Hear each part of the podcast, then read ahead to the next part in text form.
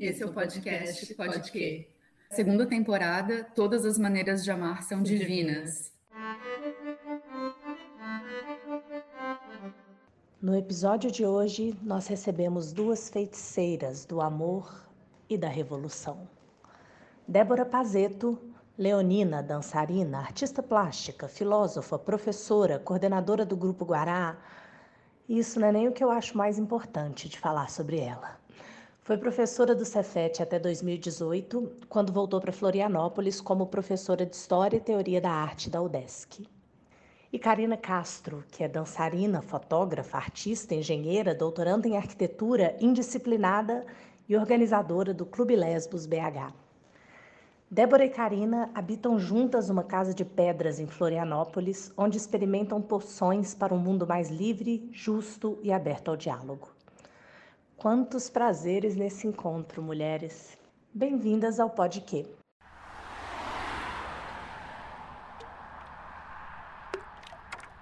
Eu sou a Karina Castro, eu sou mediadora do Clube Lesbos Belo Horizonte.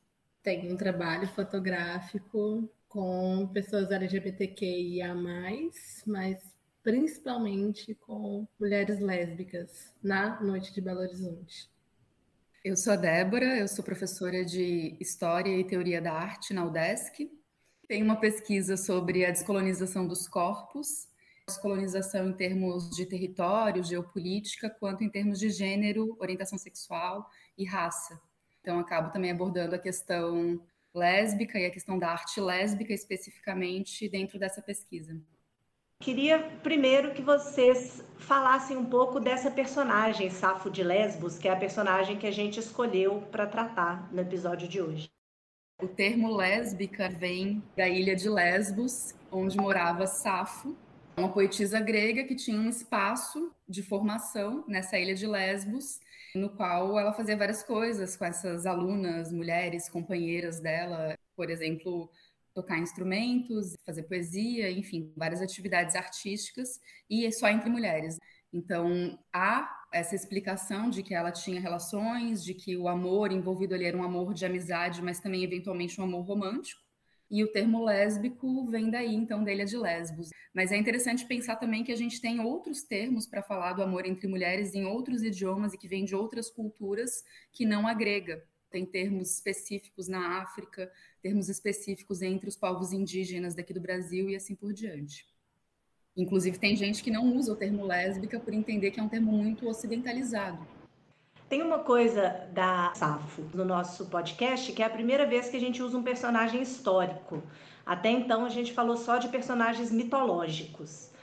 Eu acho interessante porque a Safo virou quase um personagem mitológico pela falta de conhecimento e de seriedade com que essa poeta vem sendo tratada na história do Ocidente, né? Então acho que a gente vai falar de uma tradição ocidental excludente dentro da sua própria história e não excludente com outras histórias. A Safo era considerada a poeta, assim como o Homero é considerado o poeta. Era uma poeta que muita gente conhecia, há várias pinturas da Grécia Antiga sobre ela e esculturas também, e de repente essa personagem é apagada da nossa história, muito diferente do Homero e das personagens femininas do Homero ou das personagens femininas da mitologia. Queria começar essa conversa falando sobre isso, esse grande silêncio da história sobre mulheres, esse grande silêncio da história sobre a Safo. Tem uma pesquisadora aí de BH, ela é da FMG, a Laine Rock, o nome dela, e ela fez um mestrado que se chama Sapatões do Mundo Univos. E ela fala bastante de Safo no começo, e uma das coisas que ela traz é o fato de que a gente só tem fragmentos. Então, tudo que Safo escreveu restaram apenas fragmentos. E aí ela pega essa ideia de uma escrita fragmentada para pensar a própria existência lésbica, que é uma existência que foi tão apagada ao longo da história que o que a gente tem de conhecimento histórico sobre a existência das lésbicas é muito fragmentar. Então, essa ideia de um resgate da nossa história por meio de fragmentos, de trechos imprecisos, tentar reconstruir algo que foi apagado e que se tornou invisível. Então, Safo também vira um símbolo nesse sentido, né? de uma história que se tornou fragmentada porque foi muito apagada. Acho que o apagamento das mulheres existe, né? A gente sabe como é que é isso. E o apagamento lésbico, ele envolve um duplo apagamento, porque ele parte do apagamento que todas as mulheres sofrem e além disso tem o um apagamento que as pessoas LGBTIQ em geral sofrem. Então existe essa dupla opressão que leva a um duplo apagamento. Você fala nesse sentido de ser uma dupla opressão por ser mulher e por ser gay. E aí eu queria saber se você acha que o movimento feminista é para todas as mulheres? O feminismo é para todas as mulheres. O feminismo é para todos, não só as mulheres. Mas o movimento feminista, né, não é só um movimento feminista, ele tem vertentes. Tem um feminismo branco, tem um feminismo que é transfóbico, são essas vertentes que a gente tem que estar atento. Qual feminismo seguir? Qual feminismo que abarca todo mundo? Que realmente é anti-opressão, do machismo, do racismo, da LGBTfobia e também está na luta de classes. Inclusive o próprio movimento lésbico ele se desprende do feminismo e muito em função de entender que o feminismo hegemônico, digamos assim, envolvia também uma série de opressões. Você tem ali na, nas primeiras ondas do feminismo a construção de um feminismo que é super importante, que há uma conquista de direitos, mas com o passar dos anos se percebe que esse feminismo acabava representando muitos interesses das mulheres brancas, heterossexuais e burguesas. Então você começa a ter outras vertentes que começam a trazer essas outras questões, né? O feminismo negro surge daí, por entender que as mulheres negras sofriam opressão racista dentro do feminismo. E o feminismo lésbico tem essa mesma genealogia. Se entendia que as mulheres lésbicas sofriam lesbofobia dentro do feminismo. Tem esse desdobramento que vai gerar o feminismo lésbico, mas o próprio feminismo lésbico também não é só um feminismo lésbico. Eu concordo com isso que a Karina falou. O que me interessa é um feminismo que seja anti-opressão, de uma forma que abarque todas essas opressões. E que não seja transexcludente de forma alguma. Não seja transexcludente, por favor, gente. Dentro dessa pauta de um feminismo lésbico, tem um conceito bem interessante que é o de heterossexualidade compulsória. Vocês podem explicar um pouco o que é isso e por que que essa pauta separou as mulheres lésbicas de um feminismo que se dizia mais geral, mais abrangente? O termo, tal como ele foi cunhado pela Adrienne Rich, é heterossexualidade compulsória. Mas, é. Mas aí hoje a gente fala cis heteronormatividade compulsória. É, né? cis heteronormatividade compulsória. É, essa questão não só da, de uma sexualidade compulsória, mas como uma performance de gênero. E para as mulheres lésbicas, isso aparece de uma forma que é a questão de ter que performar a feminilidade, ter que a centralidade dos afetos está nos homens. E isso é uma opressão muito grande para quem não performa. E aí que você vê aquele tipo de fala, ela parece homem, você quer ser homem, então. Então toma porrada. Então toma porrada. Tem um texto de uma autora que ela é considerada uma das inauguradoras do que a gente chama de pensamento lésbico. É uma francesa chamada Monique Wittig. E ela tem um texto lá que ela vai falando, ela usa psicanálise, usa vários conceitos, e no final do texto, ela coloca uma conclusão assim que é meio imprevista e é muito chocante. O nome do texto é O Pensamento Hétero, ou A Mente Hétero. E ela vai descrevendo como que a mente hétero tem uma série de pressupostos que vai entendendo todas as pessoas como sendo heterossexuais, lê tudo que acontece no registro da heterossexualidade, e aí ela vai falando sobre isso, e aí no final ela fala: bom, então tá, então a conclusão é que as lésbicas não são mulheres. Por quê? Porque se o conceito de mulher ele foi cunhado, ele foi criado, elaborado para ser um gênero que é dependente emocionalmente, sexualmente, economicamente, afetivamente do homem, dentro da construção de uma família heteronormativa, monogâmica, nuclear, que é a célula de base do capitalismo, né? Se a mulher ela foi formada dentro dessa estrutura de dependência e de relação ao homem, bom, então a lésbica não é uma mulher porque a lésbica é a negação de todas essas cadeias de dependência ao masculino. Claro que isso é um argumento bomba, porque o que é uma lésbica? O que é o conceito de lésbica? Uma mulher que gosta de mulher. Então, se a lésbica não é uma mulher, a gente perde o, conceito de lésbica é ancorado no conceito de mulher. E aí, se você problematiza nesse sentido, a ponto de dizer que então uma lésbica não é uma mulher, aí entra toda essa questão que a Karina estava falando, de performance de gênero, de opressão que envolve identidade de gênero também. Então, o negócio é bem problemático mesmo. Acho que não é o caso de a gente tentar pensar uma solução assim para esse dilema que a Monique Wittig coloca, mas só para a gente pensar o quanto que a categoria lésbica é problemática, ela traz várias questões e, sobretudo, ela coloca em questão essa nossa sociedade que é cis heteronormativa, patriarcal, capitalista. A Safo de Lesbos, a Safo, personagem, sumiu da história de fato. Mas fica um sintoma que é o nome dela, que aparece em lésbica e aparece na safadeza. E aponta para um lugar que é isso: a mulher que ama a mulher ela deixa de ser mulher e deixa de ser sujeito. Apaga o amor, essa capacidade humana de amar é apagada por esses termos. Esse termo que você estava questionando, que é o de heterossexualidade compulsória, aparece nesse texto da Adrienne Rich, que é um texto super importante para a gente pensar sobre a situação das mulheres lésbicas. Não é um texto que vai defender uma posição separatista em relação ao feminismo, né? voltando um pouco para a questão que a gente estava falando antes porque ela fala assim, ela começa o texto falando o seguinte: existe um ponto cego no feminismo. O feminismo avançou em várias pautas e tal, é super importante, mas existe um ponto cego, que é o fato de que o feminismo não entendeu que a heterossexualidade é uma instituição que não tem como ser separada do patriarcado. O patriarcado precisa da instituição da heterossexualidade para que os homens tenham poder sobre as mulheres, as mulheres precisam estar nessa relação de dependência econômica, afetiva, emocional, essa fidelidade ao masculino. Em parte, muitas vezes, essa existência não é nem considerada, não é nem proibido ser lésbica, que lésbica nem existe. Mulheres não transam com mulheres, não existe isso. A mulher vive em função de homem. Então, muitas vezes, essa questão lésbica não é nem considerada, nem passa pela cabeça a possibilidade disso, que é um apagamento uma das principais técnicas da heterossexualidade compulsória é justamente a invisibilidade lésbica. E por isso que a visibilização da existência lésbica é sempre uma das pautas centrais, né, do movimento lésbico, a gente fazer a nossa existência visível. Eu gosto de mulheres. Eu sou sapatão, eu sou sargento, fanchona, lésbica, eu colo velcro, eu gosto de colocar aranha para brigar falou esse negócio de querer apagar, esse negócio é tão forte que acho que às vezes a gente vê até na família, né? Por exemplo, se tem um casal de lésbica, a família vira para as crianças e nem fala, fala tipo, ah, não, elas são amigas. Como se não existisse isso, realmente tentando apagar.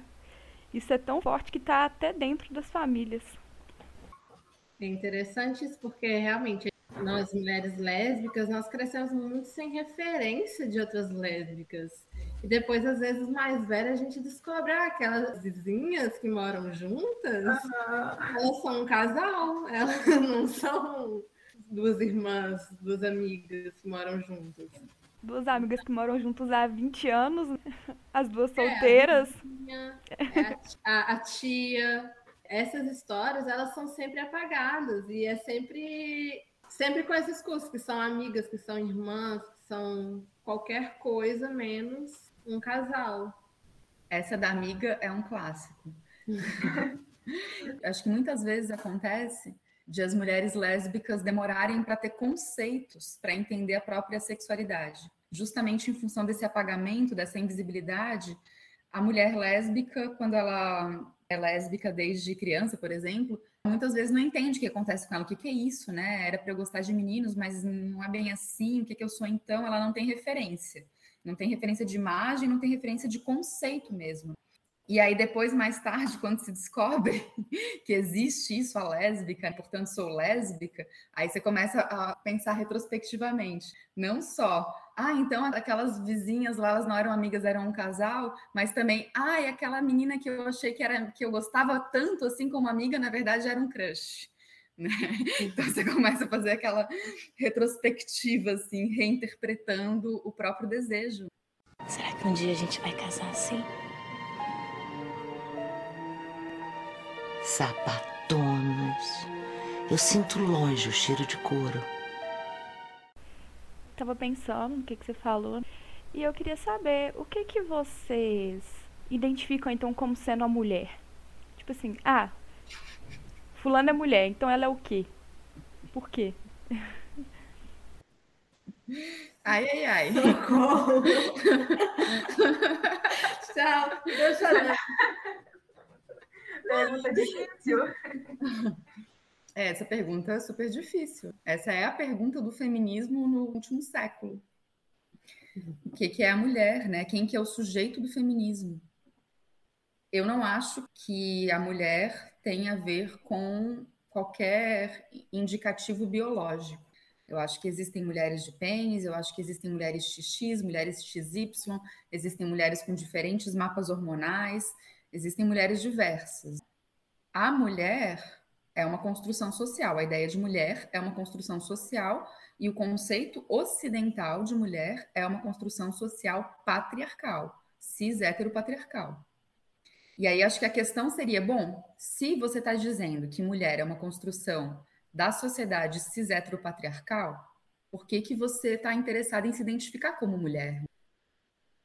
A minha resposta, que é muito inspirada no feminismo descolonial, é que a categoria mulher é importante enquanto uma categoria de luta contra as opressões que estão envolvidas em ser mulher.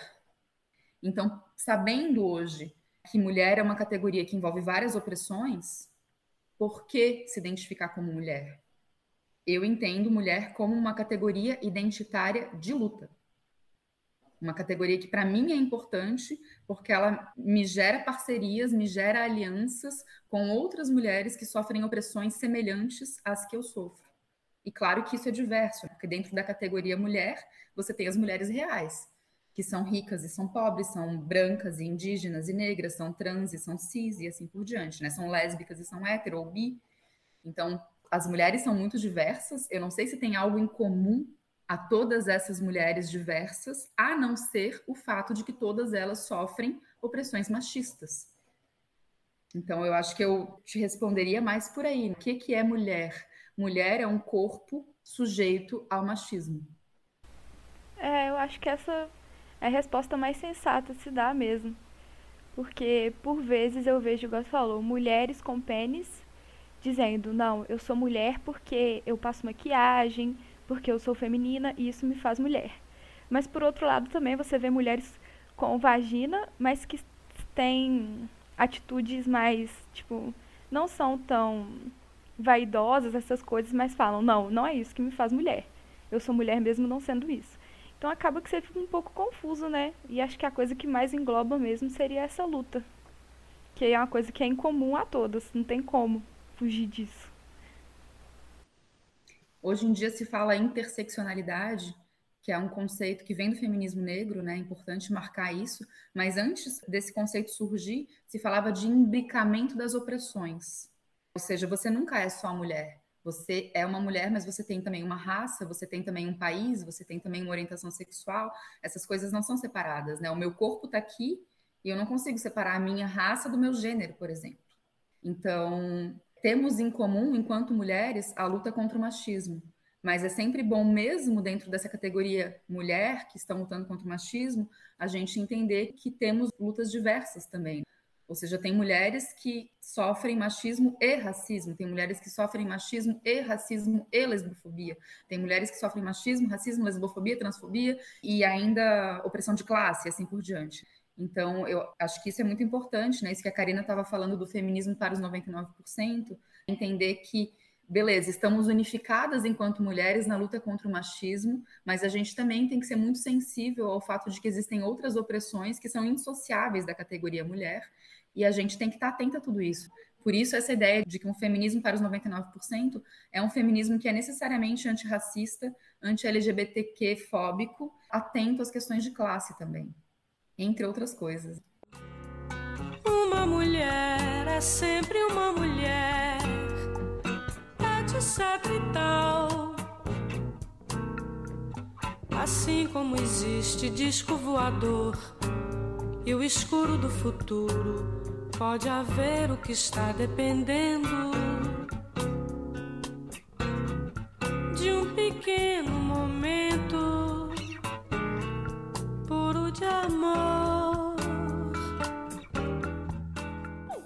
Essa temporada se chama Todas as Maneiras de Amar São Divinas. E eu fico pensando que as maneiras de uma mulher amar foram proibidas não apenas sexualmente. Acho que é muito importante marcar sexualmente pela força disso, como a Léo falou, de ouvirmos a vida inteira que as duas vizinhas eram amigas, que a nossa tia vai na festa com a amiga e a tia não abraçar a amiga que era a esposa dela, a companheira dela nesse lugar social. Mas, na verdade, as mulheres foram proibidas de se amar de muitas formas, né? Elas foram proibidas de se admirar, a admiração transformada em competição, transformada em disputa e, e muito dificilmente em parceria. Então, eu acho que a presença dessa personagem, da Safo de Lesbos, é importante por isso também, para a gente pensar essa possibilidade de comunidades de mulheres e de amor entre mulheres, não só na esfera sexual, dos outros afetos também. Então, as maneiras de amar divinas das mulheres têm que ser essas também, né? Da parceria, da amizade, da admiração, do trabalho coletivo, de todas as outras formas que as mulheres convivem e se amam também. Eu lembrei de um conceito que está nesse mesmo texto da Jane Rich, né, que se chama heterossexualidade compulsória e existência lésbica. Além do conceito de heterossexualidade compulsória e de invisibilidade lésbica, ela desenvolve um outro conceito que se chama contínuo lésbico. E aí a ideia desse conceito é justamente isso que vocês estavam falando. É o fato de que ela aponta para a existência histórica de relações entre mulheres e de comunidades de mulheres e parcerias de mulheres e mulheres que moravam juntas ou que trabalhavam juntas. Enfim, mulheres que existiram de uma forma que a existência delas não estava centrada na figura de um homem, e a gente não tem como saber se elas eram lésbicas ou não, se elas transavam ou não, e isso não importa, né? porque o que importa é justamente uma relação que é centrada na parceria entre mulheres. E ela chama isso de contínuo lésbico, isso é muito interessante, justamente para a gente pensar que a existência lésbica ela envolve essa rede de solidariedade entre mulheres que priorizam mulheres, que também tem a ver com feminismo não lésbico, você priorizar mulheres. Então, isso é uma categoria que borra um pouco as fronteiras né, entre o que é uma mulher lésbica, ou bissexual ou heterossexual. Aliás, todo o texto da Adrienne Rich não é um texto separatista, porque quando ela vai definir o que é heterossexualidade compulsória, ela vai falar: olha, isso não é uma questão só para as lésbicas, isso é uma questão para todas as mulheres, porque todas as mulheres, as lésbicas, as bis, as héteros, passaram pela heterossexualidade compulsória. Todas as mulheres foram formadas para ser hétero. Algumas viraram, outras não. Mas a heterossexualidade compulsória está na formação de todas. Então tem que ser uma questão do feminismo em geral e não só do feminismo lésbico. Então ela faz com que a questão lésbica seja uma questão para todas as mulheres. E o conceito de, de contínuo lésbico também tem a ver com isso. Esse é um ponto. Outro ponto é que daí a gente poderia pensar que, por outro lado, defender essa ideia de contínuo lésbico ou acabar associando a ideia do lesbianismo com parcerias entre mulheres, também acaba apagando a sexualidade lésbica, né? Levando o lesbianismo para esse lugar da amizade, da parceria, que apaga o fato de que a gente transa entre mulheres, porque isso também é uma questão. O fato de que o sexo entre mulheres é considerado não tão sexo assim, menos sexo. Por quê? não sei se eu posso falar sobre isso nesse podcast, pode? Por exemplo, quem que é hétero aqui? Quando é que vocês descobriram que vocês eram héteros? Eu nunca descobri, eu. Normalmente a pergunta feita é o contrário, né? Exatamente. nunca me fizeram essa pergunta, não. Quando eu vi já era. Eu falei, ah, é verdade. É. Quando eu vi já era.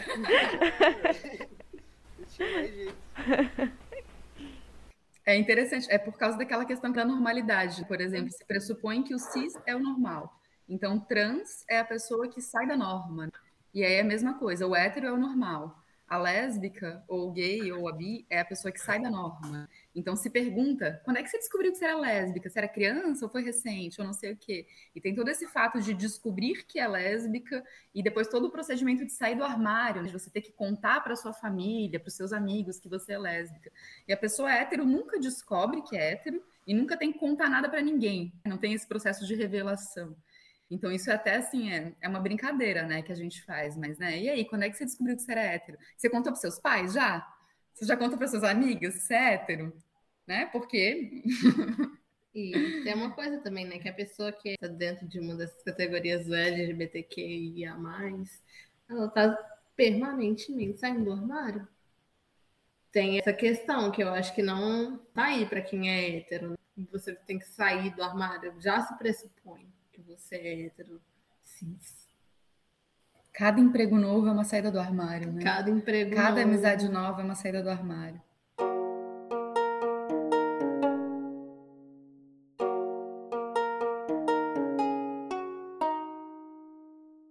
Acho que eu entendi que eu gostava de mulher na adolescência, assim que eu comecei a pensar sobre sexualidade, comecei a descobrir a, a sexualidade, já entendi que eu gostava de mulher.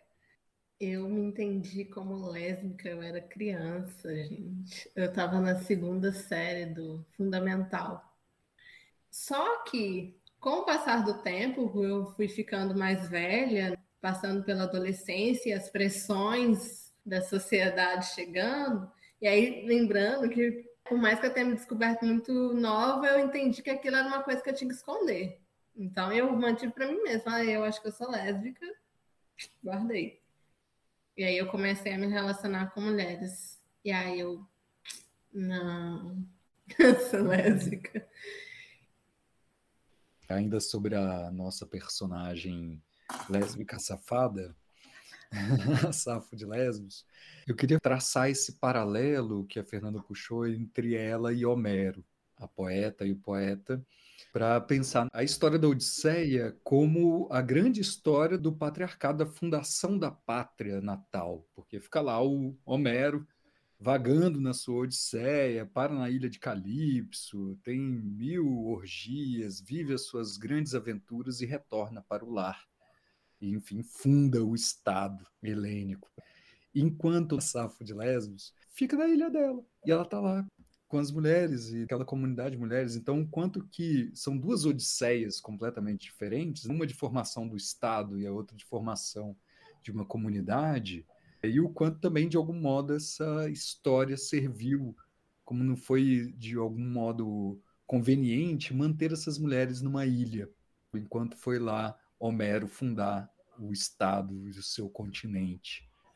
Para pensar nessas histórias de formação, de constituição do Estado patriarcal e também de um certo isolamento das comunidades das mulheres. Achei linda essa tua leitura, Chico. Acho que é bem por aí mesmo. Inclusive, essa figura, essa imagem das mulheres isoladas numa ilha, fazendo as suas coisas, sendo maravilhosas e felizes, mas lá isoladas. Alimentou muito as fantasias lésbicas, de movimentos lésbicos. Tem, tem vários, assim, que tinham muito esse ideal de formar uma comunidade lésbica separada. O que é compreensível, porque é tanta opressão que dá vontade mesmo de virar as costas para o Estado, de virar as costas para essa sociedade patriarcal e LGBTfóbica e racista e classista e fundar uma comunidade só de sapatão. Isso ia ser delícia entendo isso do ponto de vista do desejo, mas eu acho uma péssima estratégia política. Acho que a gente tem que estar aqui no caos mesmo e instaurando o problema. Na Odisseia tem uma personagem, tem a Circe, que é o duplo da Penélope, que é a mulher também que vive lá na sua ilha, cheia de mulheres. O Homero chega e aí depois elas enganam o Homero, né? Elas indicam um caminho falso de volta também. Então tem essa construção dentro do próprio mito de que o Homero descobre essa ilha só de mulheres que se apaixonam por ele, assim, era de se esperar.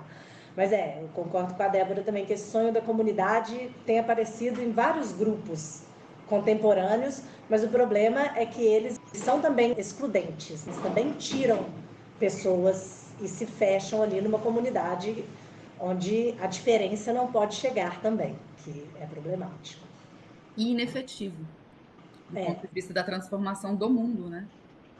Eu acho que é a mesma questão que a Débora levantou de ser mulher, ser lésbica, ser sapatão, ser negra, são todas coisas que foram atribuídas. Eu sou uma mulher racializada pela sociedade, né, racista.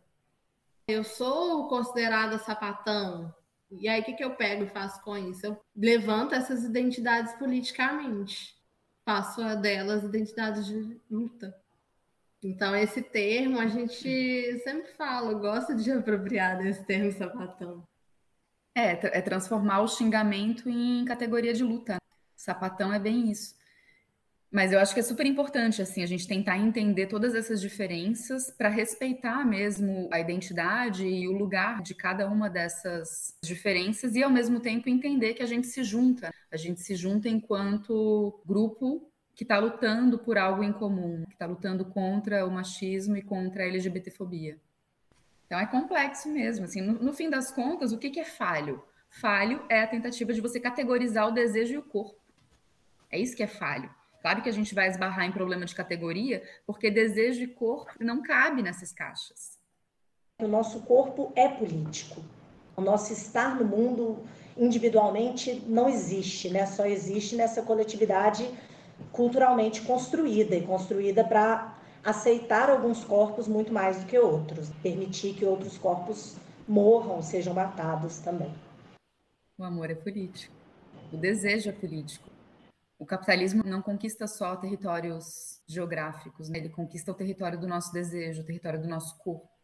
E a construção do nosso desejo atende a demandas sociais aí de uma certa estrutura que não necessariamente nos beneficia.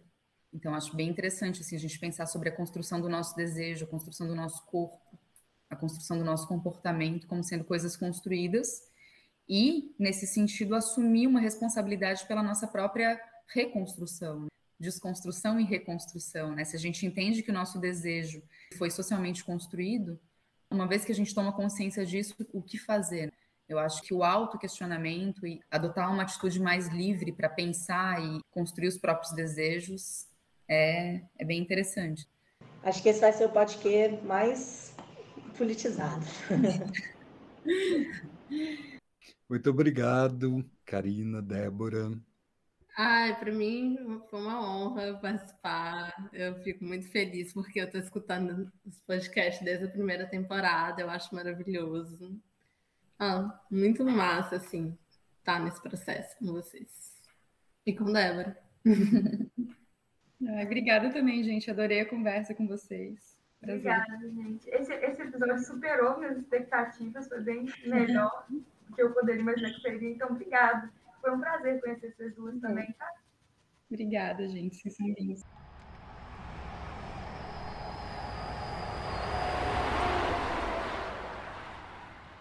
No início, a gente estava falando aquele negócio lá de falar que duas mulheres que namoram são amigas, né? Como um disfarce. Eu, eu achei que vocês namoravam. Aí agora, tipo, vocês realmente são amigas? Não, não é.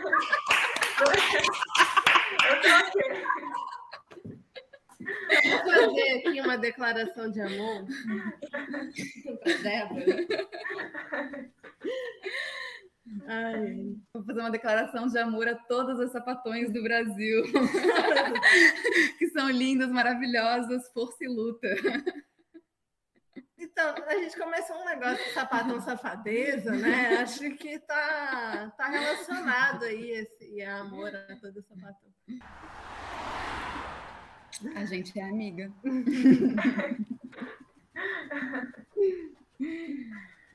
Tá certo. Então, quando vocês vão na festa de família, realmente é amiga. Eu adorei que você fez o, o ao contrário, né? É, eu fiz o ao contrário.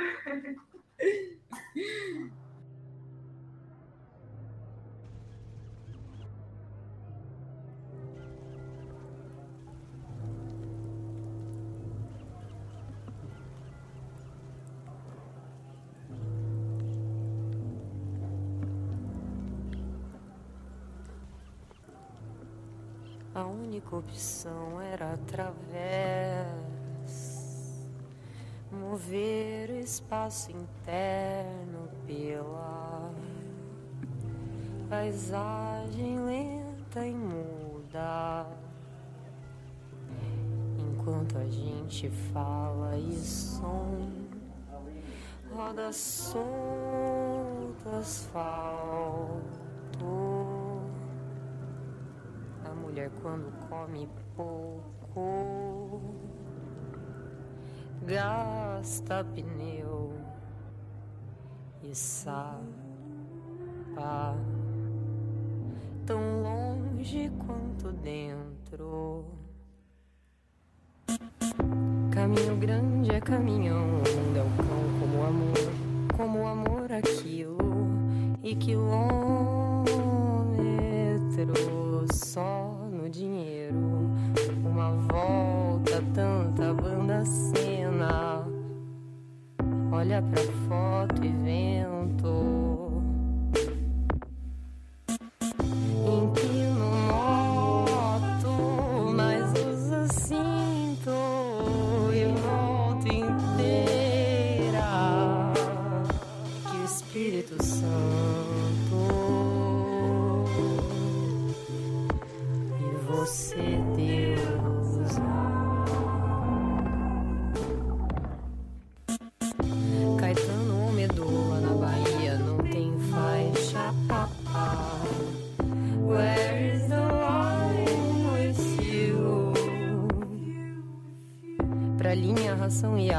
você olha pra ela e diz que também sente saudade. Seu corpo na minha cama sem mim. Espero que você se toque. Espero que você se toque. Espero que você se toque.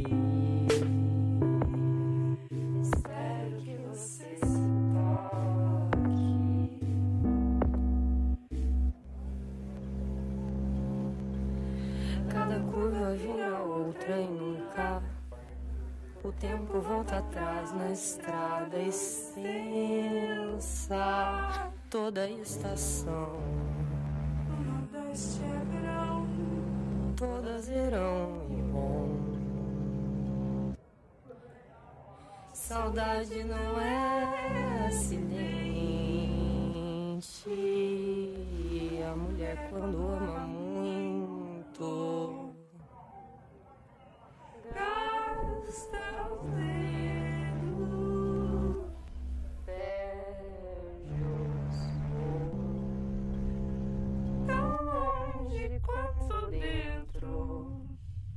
Sapa grande, sapatão do arredio como eu, como eu quase sempre quis. Pra que tanto? Só leva ela comer um X distante o mundo acena. Mas hoje tem evento.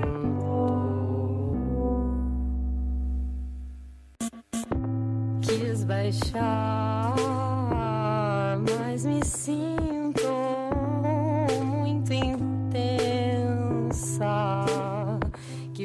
Espírito Santo e você, deusa. Annelise, eu tô feliz, como é gostoso gostar de alguém. Oh, I wanna be Cominho, coentro, pimenta, bom que você existe também sente saudade. Seu corpo na minha cama sem mim. Espero que você se toque. Eu espero que você se toque.